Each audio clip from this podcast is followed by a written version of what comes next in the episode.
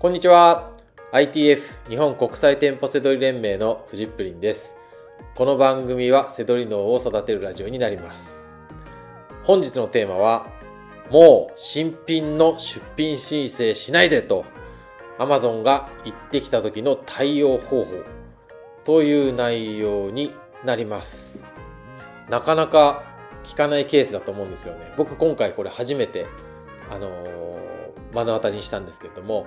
えー、Amazon がもう新しいメーカーですとか新しいカテゴリーの出品申請をしないでと言ってきたっていうことなんですよ。はい。えっ、ー、と、まあこれも、あのー、僕の運営する、えー、ITF ですね、えー、の、えー、生徒さんが実際にね、あったことなんですけども、えー、あるメーカーの出品申請ですね、しようとしたところ、えー、こんな連絡が来たんですよ。はい。もう本当にびっくりしますよね。どうなってしまうのかみたいなね。あの、えー、懐かしいあのガチンコファイトクラブのような、なんかそんな流れですよね。もう本当に。はい。えー、内容ね、あのー、ちょっとね、あのメールの一部を読んでみます。えー、Amazon さんからね、送られてきたのがこんな内容です。えー、新規の情報、最新情報、必要な情報のいずれも提供されることなく、複数回出品を申請ささ申請されたため、このケースは終了とさせていただきました。この決定に異議を申し立てる場合は、当サイトでの審査に必要な新しい書類を超え新しい書類を添えて、このメッセージにご返信ください。新規の出品申請は行わないでください。ということなんですよ。はい。えー、まあね、あの、いろんな、あのー、ことをね、あのー、対応してきましたけど、あのー、これはね、初めてだったんですよね。はい。で、やっぱり当然、えー、今回ね、女性の生徒さんだったんですけど、えー、まあ、あの、前にもね、相談を、あの、申請のね、あの、新しい出品をしたいっていうことで相談を受けていて、はい。で、過去にもね、申請を繰り返していたことは知ってるんですよ。あの、例えば、えー、良くなかったこととかをね、こうこういう時って思うわけですよ。こう、どんなことをしたのかってね。その、責めるとか責めないとかっていう意味じゃなくて、事実を把握しなきゃいけないので、こう、アマゾンさんとのやり取りの中で何が引っかかったのかっていうのをね、あの探さなきゃいけないんで、で、過去に起きたことを全部調べていくんですけど、まあ、例えば僕が気になったのは、アマゾンさんから購入したアマゾンさんの請求書を、こう、申請の書類に出してしまったとかね。これおかしいじゃないですか。でも、まあ、これ僕が聞いてたらあの、それやめましょうって言うんですけど、これね、あの、彼女がね、アマゾンさんのテクニカルサポートのアドバイスの通りにそうしたらしいんですよ。だテクニカルサポートさんもね、ほら、いろいろ、いろんな人いるんで、もしかしたら言葉のやりとりで、向こうも勘違いしてるかもしれないし、なんかこっちもどうしたらいいかわかんない。そんなやりとりの中で、まあそんなこともあったらしいんですよね。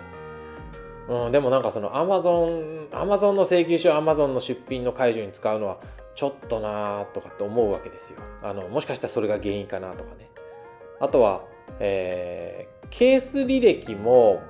あの、見落としていたっていうのも、ちょっと、あの、調べてもらったらあったんですよね。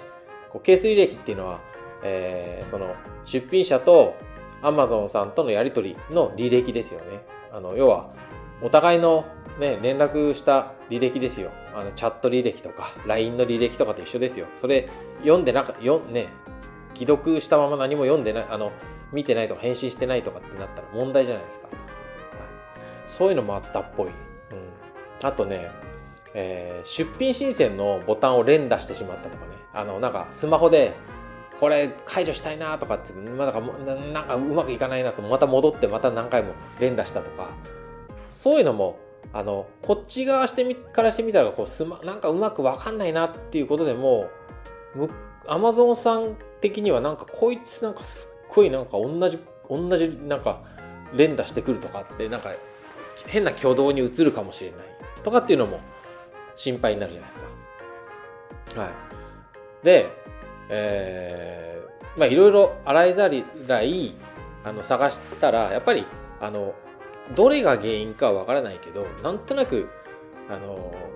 まあ落ち度はあるわけでで落ち度あった方がいいんですよこういう時でそこを改善していくっていうあの文章をね一緒に考えたんですよだから過去の、えー、経緯を、えー、謝罪しますよね。で、えー、今後の対応こんな風にしていきますみたいなね。そういうちゃんとした流れ。でこんなのねあの文章慣れてる人はねその企業のお客様相談室とかにいるような人はすぐ書けるかもしれないですけどなかなか書けないのでやっぱりそういう時にあの僕のコミュニティとかと一緒にね考えたりとかしていくんですよ。でもかなり、えー、向こうもねちゃんと家庭があってあの忙しいね中であのご飯作ったり仕事もしたりとかする中であのいそ、ね、作ってもらってもうかなりしっかりと文章を考えました。もう本当にね多分なんかあの僕が逆だったらもうあの北斗の剣で言うとなんかあのトキがあの復活の飛行をついてあの頭が白髪になっちゃった時あるじゃないですか。あんな感じですね。もうなんかもう疲れ切るぐらいなんかにあのちゃんとねやってもらいました。なんかちょっと例えが伝わったかどうかわかんないですけどまあ同年代の人は伝わると思うんですけどはい。で文章を送ったわけですよ。それで、えー、文章を、えー、夜できたので夜送って次の日に、えー、電話しました。あのでこういう時にそんな流れがいいんですね。でそしたらね拍子抜けする問題なしの回答だったんですよ。はい。その今回そんなメールが来たので、えー、まあしっかりですね対応して打ち合わせして、えー、メールを送って電話したらまあえー、向こうのテクニカルサポートの方が言うにはですね、まあ、出品申請は普通にできる状態ですよと。で特に何が禁止されている状態でもないと。で、メールは何なんですかっていうと、まあ、ただの注意喚起みたいなね、話なんです。だから、まあ、AI による定型文とかね、よく今、めちゃくちゃ多いので、それだったのかなっていうのも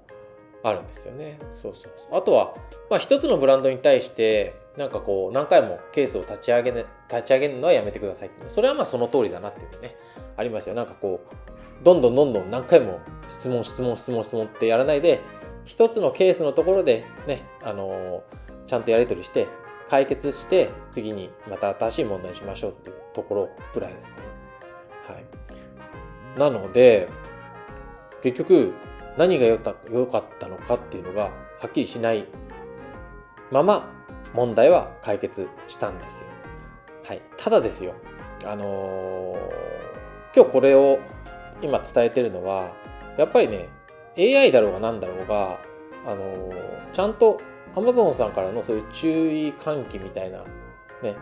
連絡とかっていうのは返した方がいいです。で、読まないのはもちろんダメですし、あのあの、今回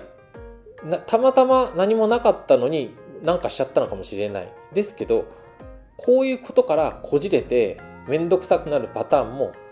あります。なので、まあ、今回ね、ちゃんと対応したのは正解だったし、なんか過去の、あの、良くない対応とかもね、見直しができて良かったんじゃないかなと思います。はい。あと、えー、この間も、あの、伝えていて、アカウント健全性の話もね、あの、したばっかりですけど、そういう時も、えっ、ー、と、メールを送ってから電話っていう方がいいですね。ただ電話するよりも、メールをちゃんと、あの、しっかりした文章で送って、そこから、あの、電話でね、っていう方が、あの、どうやら正解じゃないかなっていうふうに思います。はい。ということで、えー、この、もう出品申請しないでっていうね、連絡、はい、どう対応したらいいのかっていうね、お話なんですけど、はい、信じるか信じないかはあなた次第です。はい、ということで、本日の放送は以上になります。最後までご視聴いただきましてありがとうございました。バイバーイ。